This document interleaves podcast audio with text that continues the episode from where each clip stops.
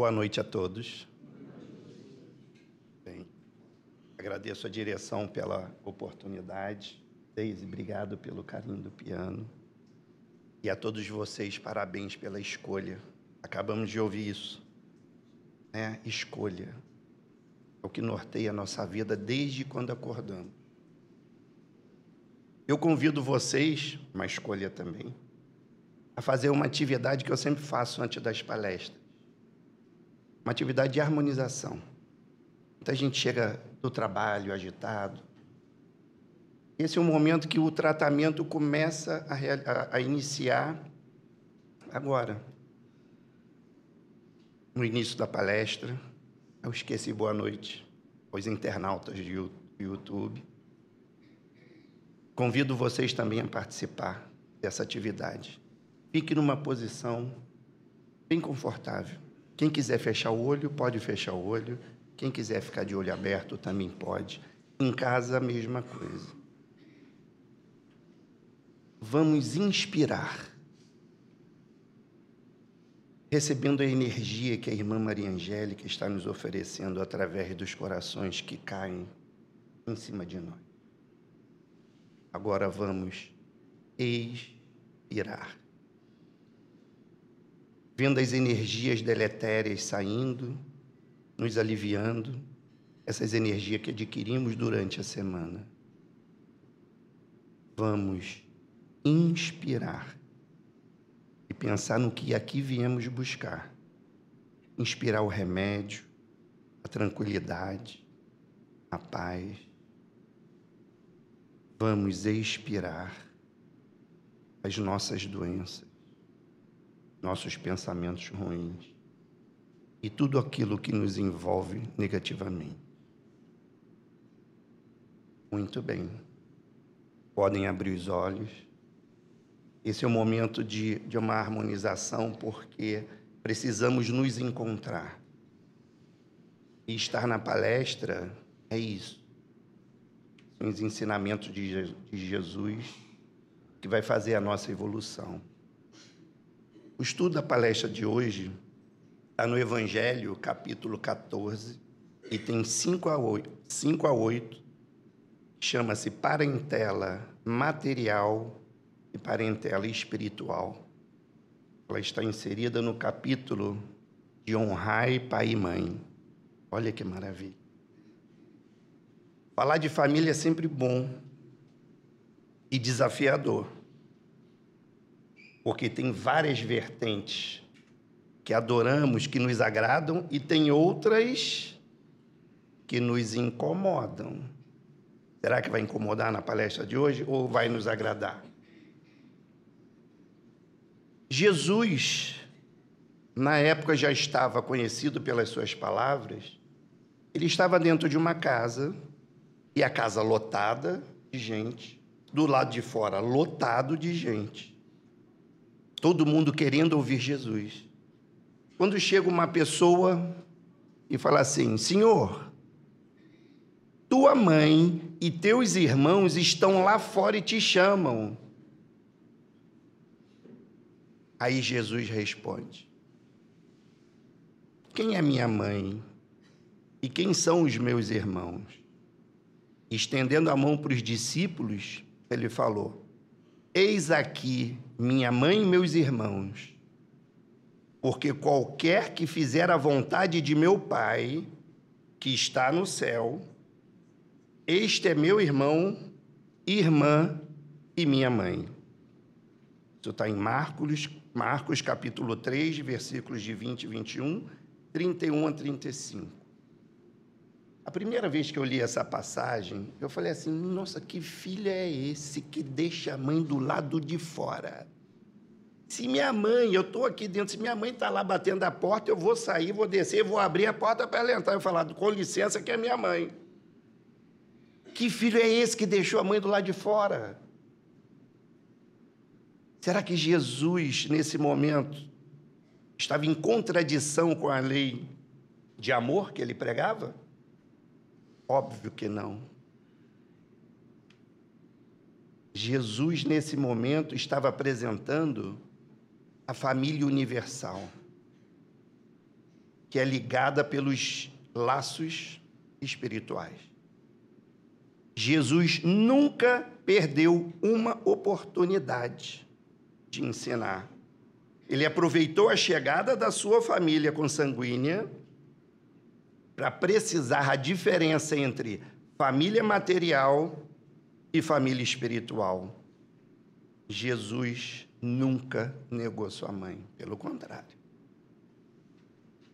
Aí nós entendemos o que é a família material e espiritual. Eu vou ler o trecho do Evangelho, só uma parte, porque é grande. É o item 8 do capítulo 14. Os laços do sangue não criam forçosamente os, liame, os liames entre os espíritos. O corpo procede do corpo, mas o espírito não procede do espírito, porquanto o espírito já existia antes da formação do corpo. Não é o pai quem cria o espírito de seu filho. Ele mais não faz do que lhe forneceu o invólucro corpóreo, cumprindo-lhe, no entanto, auxiliar o desenvolvimento intelectual e moral do filho para fazê-lo progredir. Que frase é essa, né?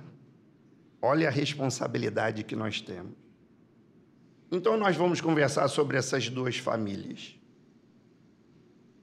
Os laços espirituais da família espiritual são duráveis, se fortalecem pela purificação e se perpetuam nos mundos dos espíritos através das migrações da alma. Esses laços acontecem através da simpatia e comunhão das ideias, sendo antes, durante e depois da encarnação. Os espíritos se fortalecem pela purificação e se perpetuam no mundo dos espíritos, através de várias migrações da alma. Peguei um comentário de Kardec sobre isso. Não são os laços da consanguinidade os verdadeiros laços da família, e sim da simpatia e da comunhão das ideias. Então nós vamos ver hoje o meu filho. Será que é meu filho? Será que é minha mãe? Ou será que é está minha mãe ou está meu filho? Família material, que é onde bate na gente, que é o que a gente sente, o que a gente vive. Tem laços sanguíneos, mas são frágeis, como a matéria, e se extingue com o tempo e muitas vezes se dissolvem moralmente, já na existência atual. Foi o que Jesus quis tornar compreensível nessa passagem. A possibilidade da união pelo laço material são os espíritos com simpatias anteriores, antipatias anteriores e também são os resgates. Tudo isso, quando, é, quando isso é determinado? No planejamento reencarnatório. Quem aqui sabe o que é planejamento reencarnatório? Muito bem. Se os médios não levantassem o dedo, eu ia falar, coletinho pode tirar, bota na cadeira. Planejamento reencarnatório, antes de nós reencarnarmos, nós vamos para um departamento onde é visto todos os nossos pretéritos e lá decidimos o que vamos fazer para retornar. Eu imagino assim, dois corredores, o masculino e o feminino. O masculino, o homem chega lá com aquela. O que, que eu tenho para resgatar? Tá lá, 5 mil itens, pode botar tudo. Coloca que eu levo. Aí o mentor fica assim: não, meu filho, você não aguenta dor. Leve essa pochetezinha que já tá bom, que talvez você nem consiga. Não é assim com os homens?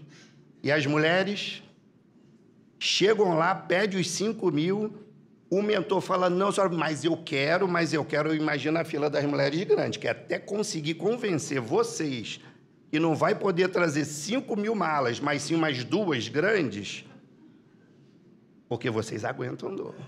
E para nossa felicidade dos homens, já fomos mulheres e seremos um dia mulheres. Então, quando nós entramos nesse departamento, nós vamos ver como vamos reencarnar, tanto na parte física quanto na parte moral.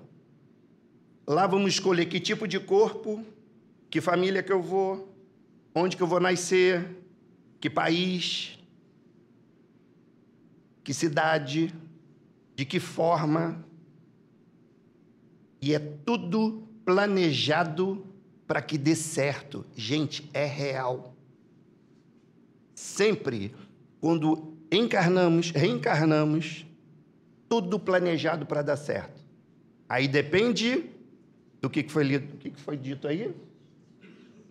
Das nossas escolhas, nosso livre-arbítrio. Tem filhos que às vezes repelem os pais. Não acontece isso?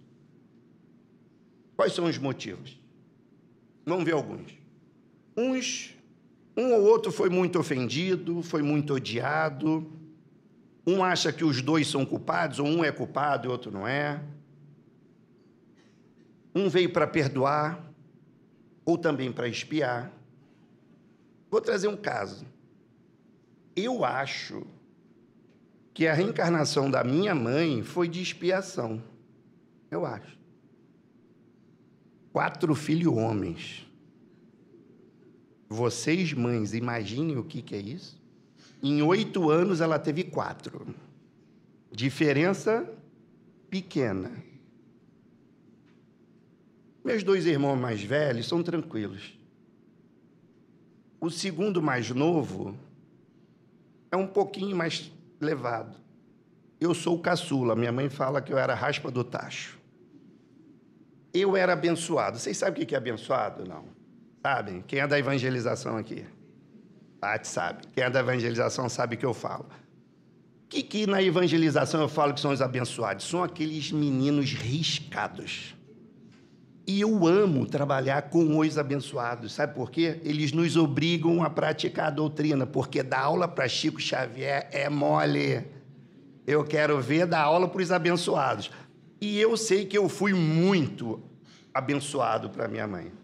Muito. Então eu acho que ela teve uma expiação pesada. Agora que eu entendi que de vez em quando eu pegar lá falando que mal eu fiz a Deus, agora eu estou entendendo o motivo da frase. Tem um detalhe importante: minha mãe tem um metro e meio, e o meu pai já desencarnou, tinha um metro e oitenta e dois. Meu pai nunca tocou um dedo na gente ela não permitia. Mas ela. Minha mãe fazia tatuagem. A tatuagem dela era uma forma muito peculiar, assim, muito própria dela. Era sempre a mesma tatuagem, mas era volante, aparecia no, no, no corpo, assim, em vários lugares. Eu achava fantástico. E sempre vinha escrito assim, Havaianas 34, 35. Tinha horas que parecia no glúteo, na coxa, em tudo que é lugar. Havaianas 34 e 35. Sempre. Eu acho que alguém aqui vai, vai entender o que eu vou falar. Alguém aqui lembra do 1, 2, 3, quando a mãe falava? 1, Lembra? Um dia eu e meu irmão, o segundo mais novo, que nós éramos mais arriscados, falamos assim: vamos testar a mamãe no 3. Jesus. Só foi uma vez. Eu nunca tive tanta tatuagem no meu corpo. Nunca. E também, às vezes, ela colocava em fileira, um do lado do outro, para pegar os quatro, quando os quatro já estavam agitados. E sabe aquele negócio de você ver o irmão chorando, da vontade de rir? Aí eu olhava o meu irmão apanhando da vontade de rir, ela via, bater em mim, eu chorava e ria, os outros. Eu acho que ela cansava e separava a gente, porque ela não aguentava mais bater. Mas isso fez com que a gente repelisse a minha mãe. Eu sei que hoje ela não ia poder fazer isso, né? Eu tive alguma mágoa da minha mãe, eu estaria contando aqui sorrindo e feliz que eu fiquei cheio de tatuagem? Ela nos deu educação moral. Ela e meu pai. E mesmo ela nos educando dessa forma muito didática, explícita, nunca tivemos rancor, nem nada parecido, pelo contrário. Porque a moral está enraizada na gente. O amor é superior. Hoje ela tem 86 anos de idade e tem o mal de Alzheimer. Desde 2018. Ela mora com meu irmão mais velho. Mas hoje ela está colhendo o que ela plantou com os filhos. Muita gente fala assim: ah, é bom ter filha mulher que vai cuidar, a filha mulher que cuida né, do pai. Por que filha mulher que tem que cuidar de pai e mãe? É filhos, homem ou mulher, não tem isso. Então é, nós colocamos uma cuidadora, tinha a possibilidade de colocar numa casa, não colocamos. Pegamos uma cuidadora e fica de segunda a sexta, e sábado e domingo. Somos quatro irmãos. Decidimos unanimidade. Cada final de semana de um mês, do mês, é nosso. Inegociável. Pode ser. Eu fiz aniversário de casamento no dia que eu estava na minha mãe. Eu lá da minha, da minha mãe falei: ah, parabéns, minha esposa. Inegociável. Ela está recebendo dos filhos aquilo que ela deu para a gente, amor. Falando com os pais brevemente sobre o que Santo Agostinho passa para a gente. Ele disse que você tem filhos com maus instintos, vamos combatê-lo. Com bons instintos, vamos cultivá-lo. Não espere que os maus instintos lancem raízes profundas. Será origem de possível ingratidão futura. Faça como o bom jardineiro, que corta os brotos defeituosos à medida que os vê apontar na árvore. Quando as mais tendências escapam à educação dos pais. Alguns pais hoje, na modernidade, entendem modelo de sucesso ser o melhor amigo dos filhos. E com isso, como é que fica a sua posição de pai, mãe nessa família? Porque alguém tem que ter o papel de educador moral. Vou trazer um de novo, da, da, última que eu fiz também foi ao vivo, eu trouxe um texto de Rossando Klingen. Vou trazer o mesmo tempo porque cabe mais resumido. Ele fala assim: as pessoas perderam a capacidade de educar seus filhos. Não sabem dar limites, não conseguem mais passar valores, manter e aprofundar laços afetivos. Isso acarreta grandes prejuízos. Criança não nasce pronta quando, quando os pais chegam nas escolas, nos consultórios de pediatras e psicólogos, dizendo: Eu não sei mais o que fazer com meu filho, com essa criança, mostra uma geração de pais que se perdeu numa tarefa belíssima, mas muito trabalhosa, de educar um ser humano. A tarefa de educar emocional e moralmente um filho pode ser contribuição da escola, contribuição da escola, mas é sobretudo da família e ninguém pode terceirizar isso. Os pais chegam em casa e dão um celular ao filho para que possa ver uma série, assistir um filme. Ele, pai, possa assistir a série. A criança tem necessidade grande de contato, olho no olho. Ela só precisa de 10, 15 minutos da sua atenção e vai ficar satisfeita. Hoje, a família tem muito diálogo, democracia maior, ótimo. O pai começa a participar, mais do processo educativo, perfeito. Mas muitas vezes se perde uma coisa que foi fundamental antes, que é disciplina, ordem e respeito. Você se esquece de que ser melhor amigo do seu filho é abrir mão de uma posição única e exclusiva de ser pai e mãe. Pai e mãe está acima do melhor amigo. Quando você fala que é o melhor amigo do seu filho e da sua filha, você se rebaixou. Também sabemos dos mantras dos pais, né? Vai tomar banho, vai tomar banho. Aí quando o filho entra no banho, a água cai, tu sabe que o filho não está no chuveiro, a água está caindo. Escovou os dentes, vai dormir. Esse daqui é quase que exclusivo das mães. sol de 45 graus, tinindo. Eu falo lá de casa, tá? Minha filha está aqui. Quando sai, Natália, leva o casaco. Quando você voltar, pode estar tá frio. 45 graus. Eu saio de perto, me tranco no banheiro, em algum lugar, para não ouvir isso. Que horas vai chegar? Não é assim? Qual a importância disso, gente? É estar próximo ao seu filho, é acompanhar o seu desenvolvimento. Isso é perfeito. É também descobrir que ele mente. É, o filho mente. Mas não se desespere, porque são as tendências pretéritas do ser humano, são as nossas imperfeições. Até porque você também mentiu. Então, ele está no seu lado, ou você sendo o tutor dele, é exatamente para isso, para que você possa moldar esse espírito que veio sobre a sua tutela de forma correta através da sua criação. Essa é a nossa missão, educar almas. Por isso é tão difícil essa tarefa. Honrar pai e mãe. Eu trouxe o, o título do capítulo para a palestra. Vou trazer duas histórias. Para nós entendermos o que é honrar pai e mãe.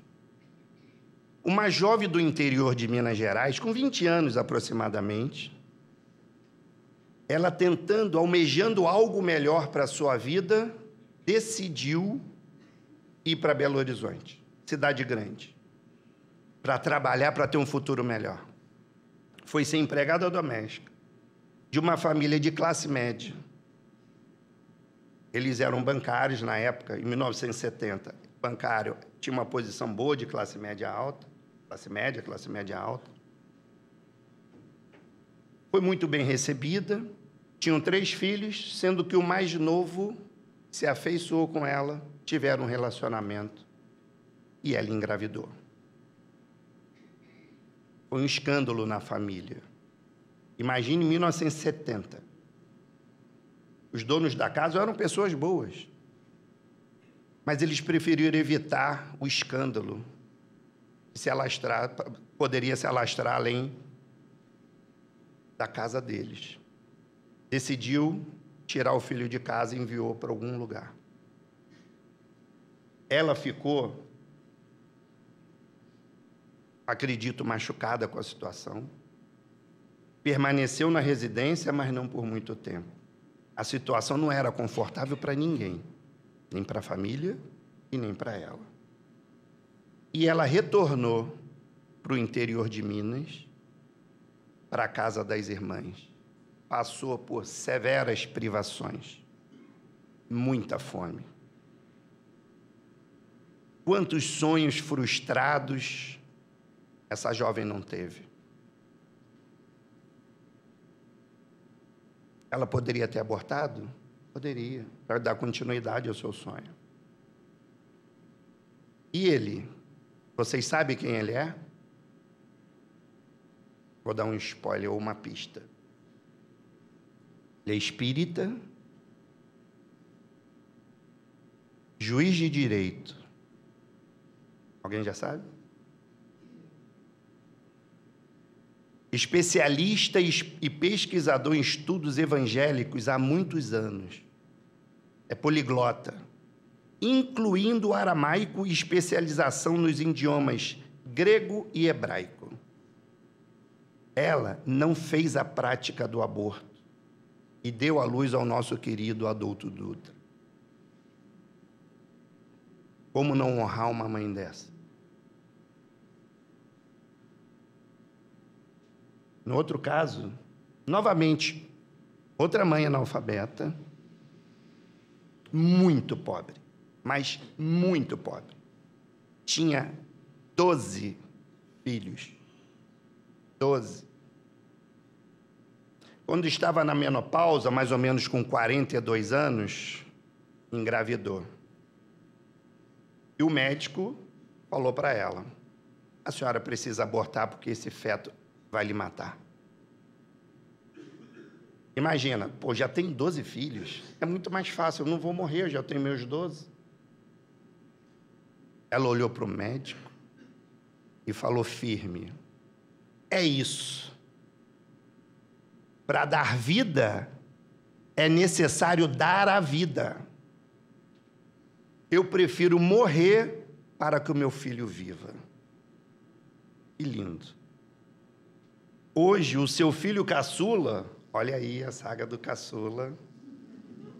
Mas quem dera eu chegar pertinho dele. Hoje, o seu filho caçula está com 96 anos de vida, quase um século. Ela amou esse filho sem se preocupar em perder a própria vida. E esse filho, pelo fato dela simplesmente ter lutado para dar a vida ao filho, nos traz muito ensinamento. Até hoje, Osdivaldo Pereira Franco é um dos maiores divulgadores da doutrina espírita. E como diz Sueli Calda Schuber, quem não leu, leia. Semeador de estrelas, vocês vão entender a vida de Divaldo Franco. Olha a importância dos nossos pais. Como não honrar pai e mãe? O quanto temos de débito, se é que podemos falar dessa forma. Porque amanhã nós seremos os pais deles. É cíclico esse processo. É uma ciranda. Divaldo, numa de suas reuniões, falou: enquanto tiverem mãe e pai, mesmo que eles não correspondam, ame-os, porque são os grandes tesouros que a divindade colocou em nosso caminho. Temos que amar nossos pais, mesmo que algum dos nossos pai ou mãe não mereçam. E como dizia Buda, ela nos deu a vida e poderia ter interrompido, e não interrompeu, já vale o nosso amor e carinho. O mínimo que podemos fazer é respeitar nosso pai e nossa mãe, mesmo que eles não se respeitem e não mereçam. Mas o problema não é nosso, é deles. A nós nos cabe amá-los a qualquer preço. O resto é com Deus. Então, voltando àquela parte que a gente escuta muito dos filhos, né? Você não conhece meus pais, você não conhece a minha história, o meu sofrimento. Meus pais são ruins para mim, me abandonaram, me bate, tem vícios nunca me deram atenção, preferem jogar bola do que ficar comigo. Em várias situações negativas. Eu vou colocar aqui na mesa dois potes. Um, o pote do desejo. Porque nessa hora, nós enchemos o pote reclamando daquilo que não recebemos, reclamando daquilo que faltou, daquilo que não teve do que gostaria de ter tido e várias outras coisas que não preencheram o seu desejo. Esse pote está cheio, nós enchemos ele a toda hora das nossas reclamações.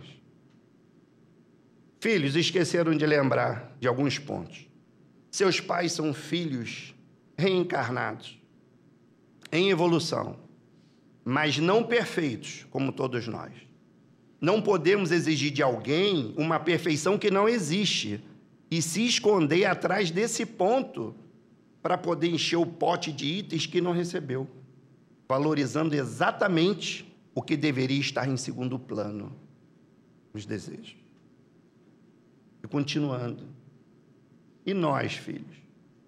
Nós damos a atenção aos nossos pais, como exigimos deles? o trocamos pelos nossos amigos, ah, mas aí é diferente. Sentamos para ver um filme com eles sábado de noite, em troca de ir para a rede social ou sair à noite? Cadê a perfeição que você exige dos pais? Aqui tem outro pote. Para os filhos de novo. Filho, lembrando que você esqueceu do mais importante. Você está encarnado? Você está vivo? Pois nessa hora que enchemos o pote dos desejos, esquecemos de encher o pote da gratidão. Porque se não tivesse vivo, encarnado, não estaríamos reclamando do pote dos desejos.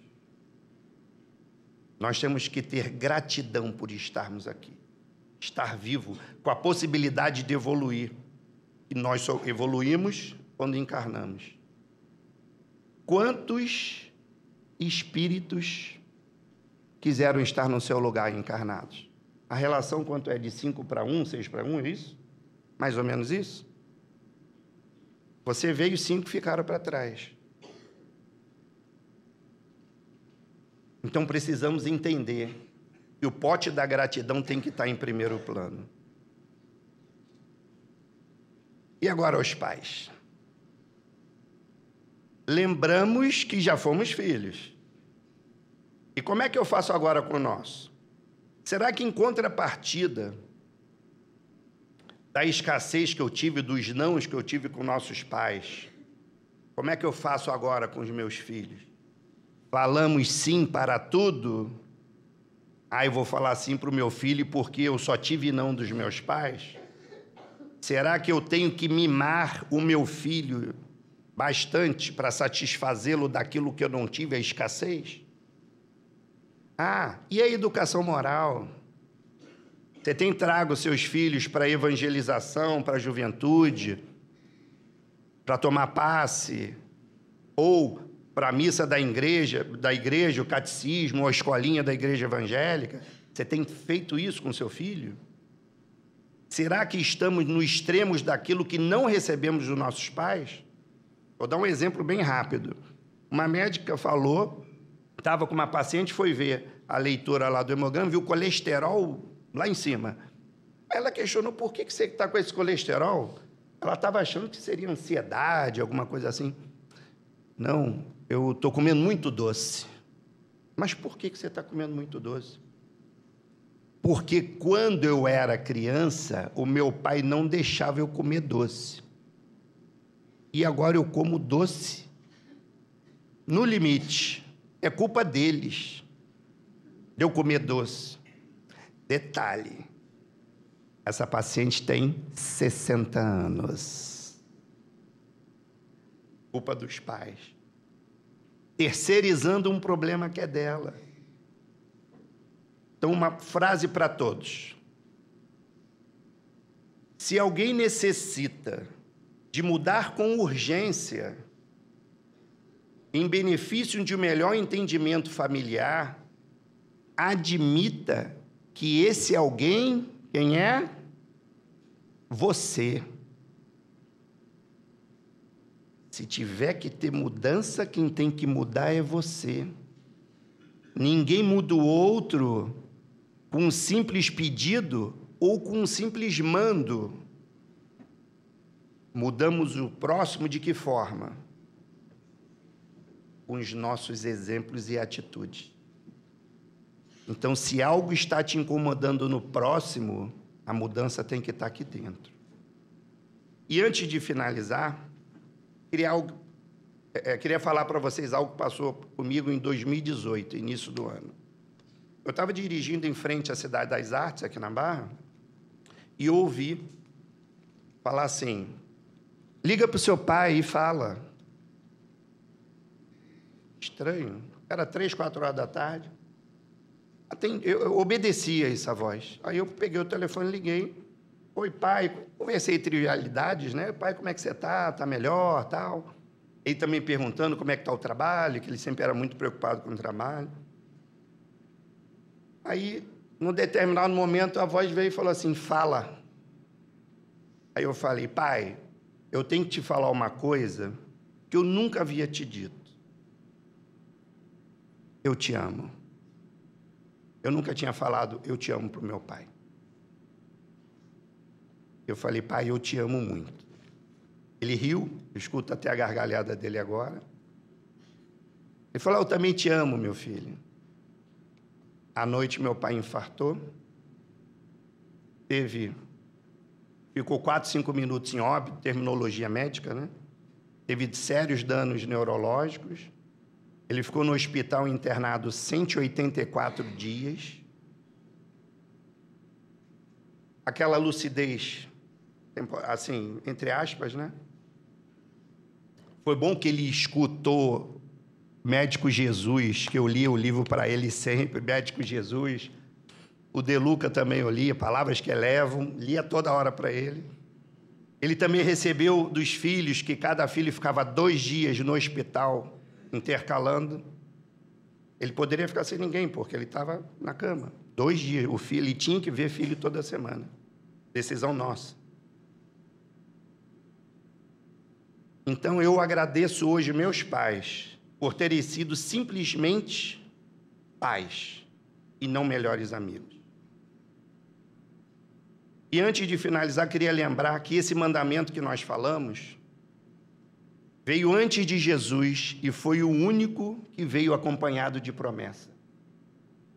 Honrar vosso pai e vossa mãe, para que se prolonguem os teus dias na terra, que o Senhor teu Deus te dá.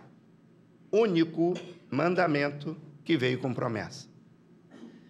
Mais nenhum.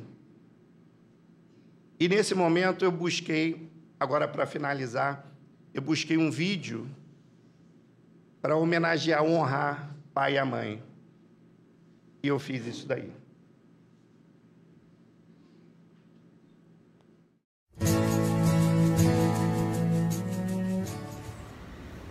Tá passando batom para ficar bonito no vídeo? Toma.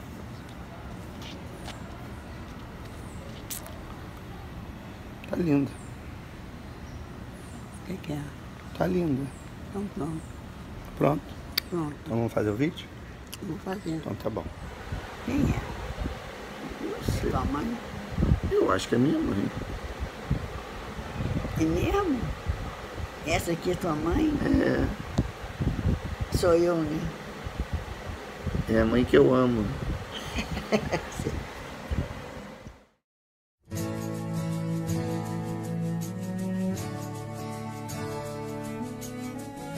Felicidade, muitos anos de vida.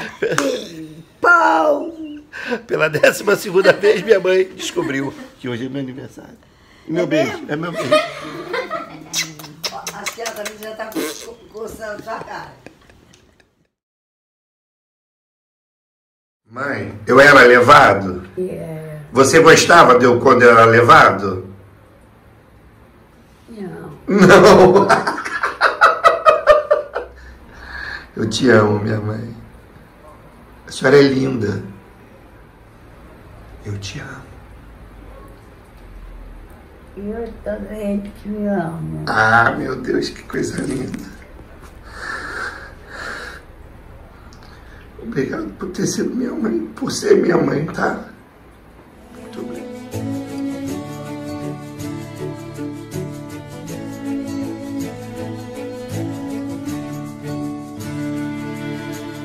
Olhe bem no fundo dos meus olhos e sinta a emoção que nascerá quando você me olhar. O universo conspira a nosso favor, a consequência do destino é o amor. Pra sempre vou te amar, mas talvez você não entenda essa coisa de fazer o mundo acreditar que meu amor não será passageiro. Te amarei de janeiro a janeiro até o mundo acabar. Até o mundo acabar. Até o mundo acabar.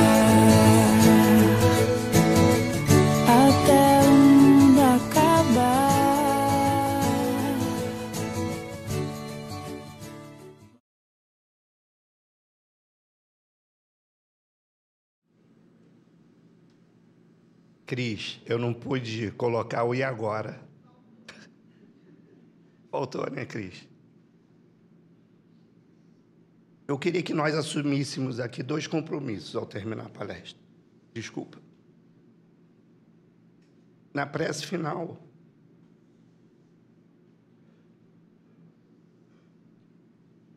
lembrar dos nossos entes queridos que já partiram, seja o pai, mãe, filho, amigos, tios, avós. E ao terminar a palestra, quando formos ligar o nosso celular ou chegando em casa, vamos ligar para os nossos pais, tutores, tios, filhos, amigos e falar: Eu te amo, como eu consegui falar para o meu pai. Muita paz.